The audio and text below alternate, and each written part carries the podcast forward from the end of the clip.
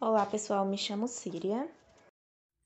Olá pessoal, meu nome é Matheus Gibson e viemos aqui apresentar o nosso podcast que vai tratar sobre as relações de trabalho de uma empresa de confecções na cidade de Toritama, Pernambuco.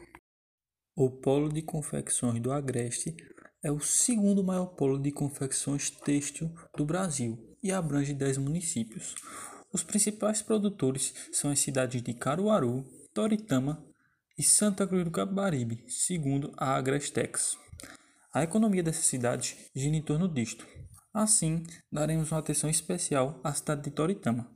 O local é conhecido como a capital do jeans, onde é responsável por 16% da produção nacional desse produto.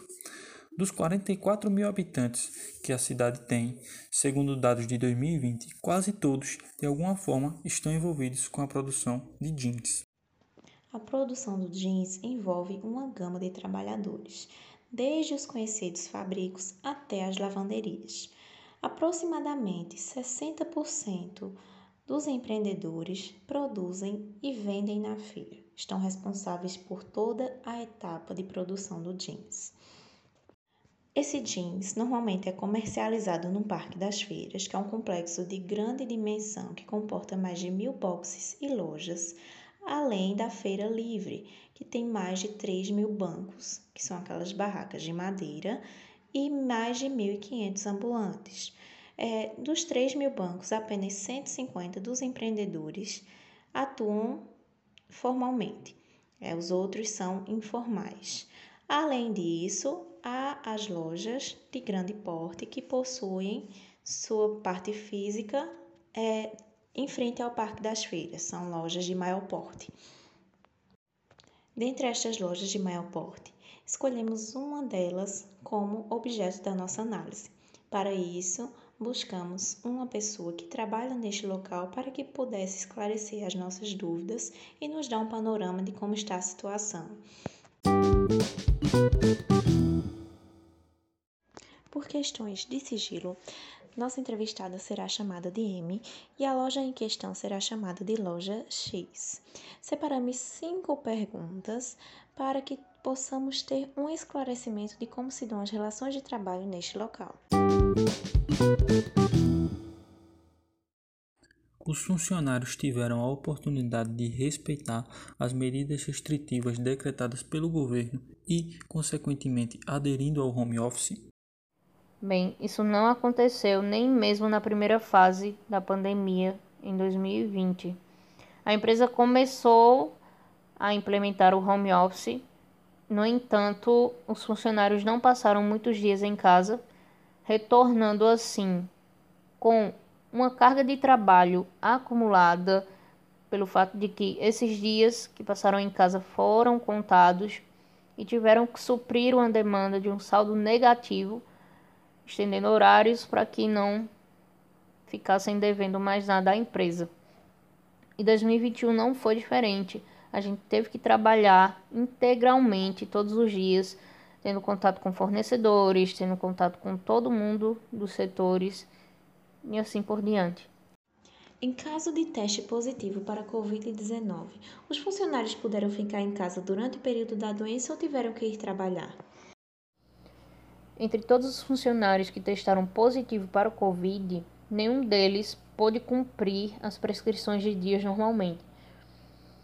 Geralmente voltavam com poucos dias na frente para trabalhar e, de certa maneira, nós éramos expostos a, ao contágio sem que tivéssemos um direcionamento de quem estava doente ou não, se a pessoa não tivesse a consciência de nos falar, a gente ficava tendo contato sem que houvesse né, um, um direcionamento aí da empresa e infelizmente era apenas a gente e a nossa prevenção.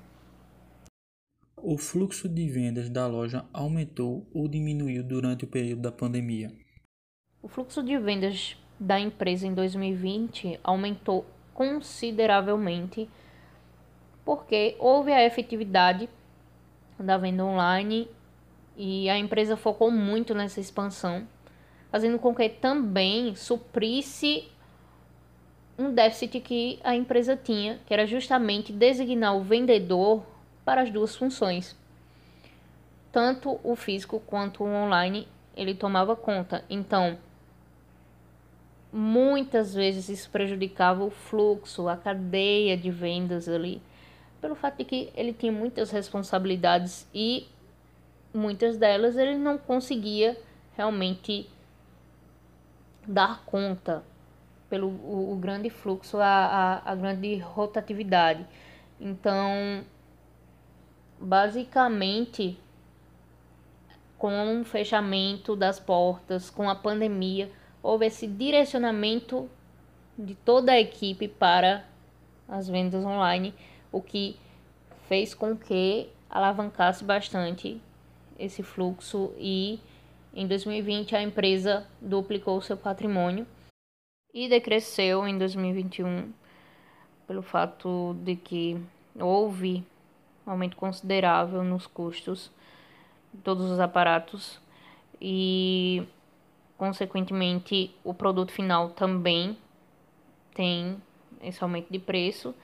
E é importante frisar que o cliente agora se torna ainda mais cauteloso, mais exigente, pelo fato de que ele não consegue ter o produto em mãos então, ainda mais são cobradas essas questões de inovação, criatividade, relacionamento com o cliente, para que haja essa efetividade de compra mesmo e uma possível fidelização.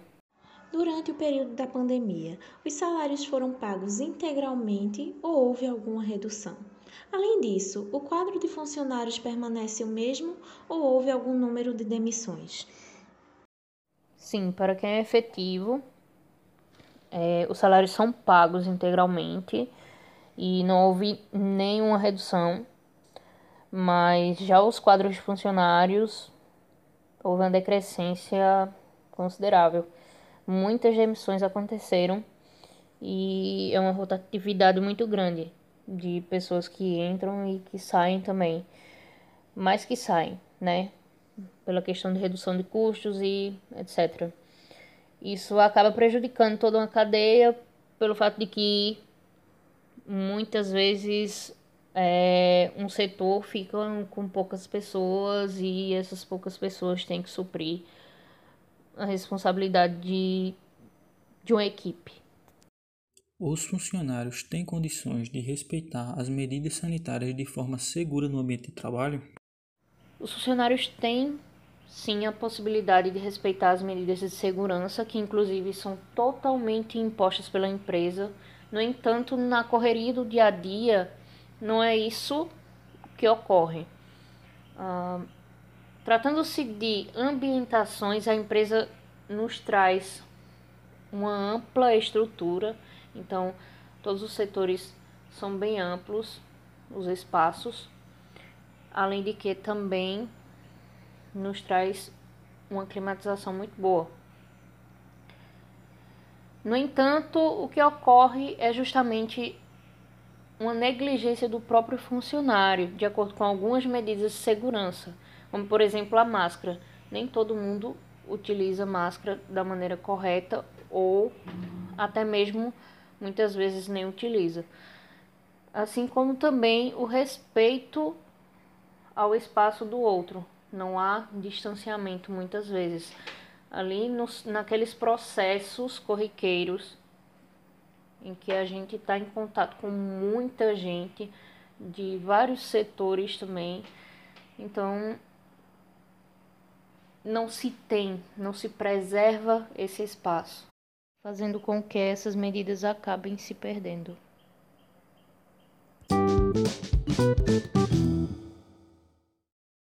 Bom, primeiramente nós queremos agradecer a nossa convidada pela disponibilidade em responder nossas perguntas, levando em consideração o grau de exposição a que ela está submetendo. Vale salientar que nós garantimos à nossa entrevistada o sigilo de sua identidade, tão quanto o sigilo da empresa que a mesma trabalha, para que ela se sentisse segura ao responder as perguntas e principalmente que essa entrevista não ocasionasse problemas futuros. A partir do relato de uma funcionária, vimos como se dão as relações de trabalho em uma empresa do setor formal de jeans na cidade de Toritama, Pernambuco. Ao longo do nosso aprendizado, vimos como as relações de trabalho foram sendo construídas e, consequentemente, sendo modificadas ao longo do tempo.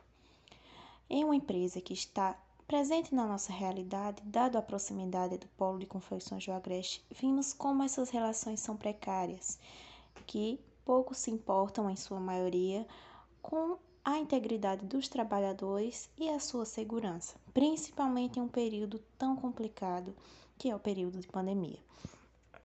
Além disso, observamos que, mesmo com a CLT criada em 1943 pelo então presidente Getúlio Vargas, a cidade de Toritama atravessa tempos obscuros em relação às relações de trabalho, onde cerca de 90% da população ainda trabalha no setor informal e apenas 10% trabalha no setor formal. Porém, quando conversamos com nossa entrevistada, que é do setor formal, e pelos relatos dela, podemos observar também que, mesmo com essa grande diferença em relação ao setor formal e informal, as diferenças nas relações de trabalho não são muito grandes, onde mesmo as pessoas dos setores formais tiveram que trabalhar quando estavam doentes, não puderam respeitar o isolamento, do mesmo jeito que as pessoas que são do setor informal também passaram pelas mesmas situações. Vimos também que a maioria dos empreendimentos da cidade de Toritama são do setor informal. Porém, mesmo em uma empresa do setor formal, vimos como as relações de trabalho são, por sua vez, precárias. Além disso, no nosso aprendizado, foi possível notar que esta precarização, além de ser presente no setor formal, também era muito presente no setor informal, visto que Neste setor, o trabalhador não tem direitos garantidos, mas a nossa experiência nos mostrou que, com seus direitos garantidos, os trabalhadores ainda sofrem, principalmente em um período tão difícil quanto este período de pandemia. Concluída esta análise, gostaríamos de agradecer à professora Ana Márcia Batista por todo o conhecimento compartilhado conosco durante esta disciplina e a todos os ouvintes deste podcast mais uma vez, agradecendo a vocês, os nossos mais sinceros, muito obrigado. Agradecer novamente a nossa convidada pela disponibilidade em ter respondido as nossas perguntas. Agradecer pela atenção de todos. E se cuidem. E quem puder, fique em casa.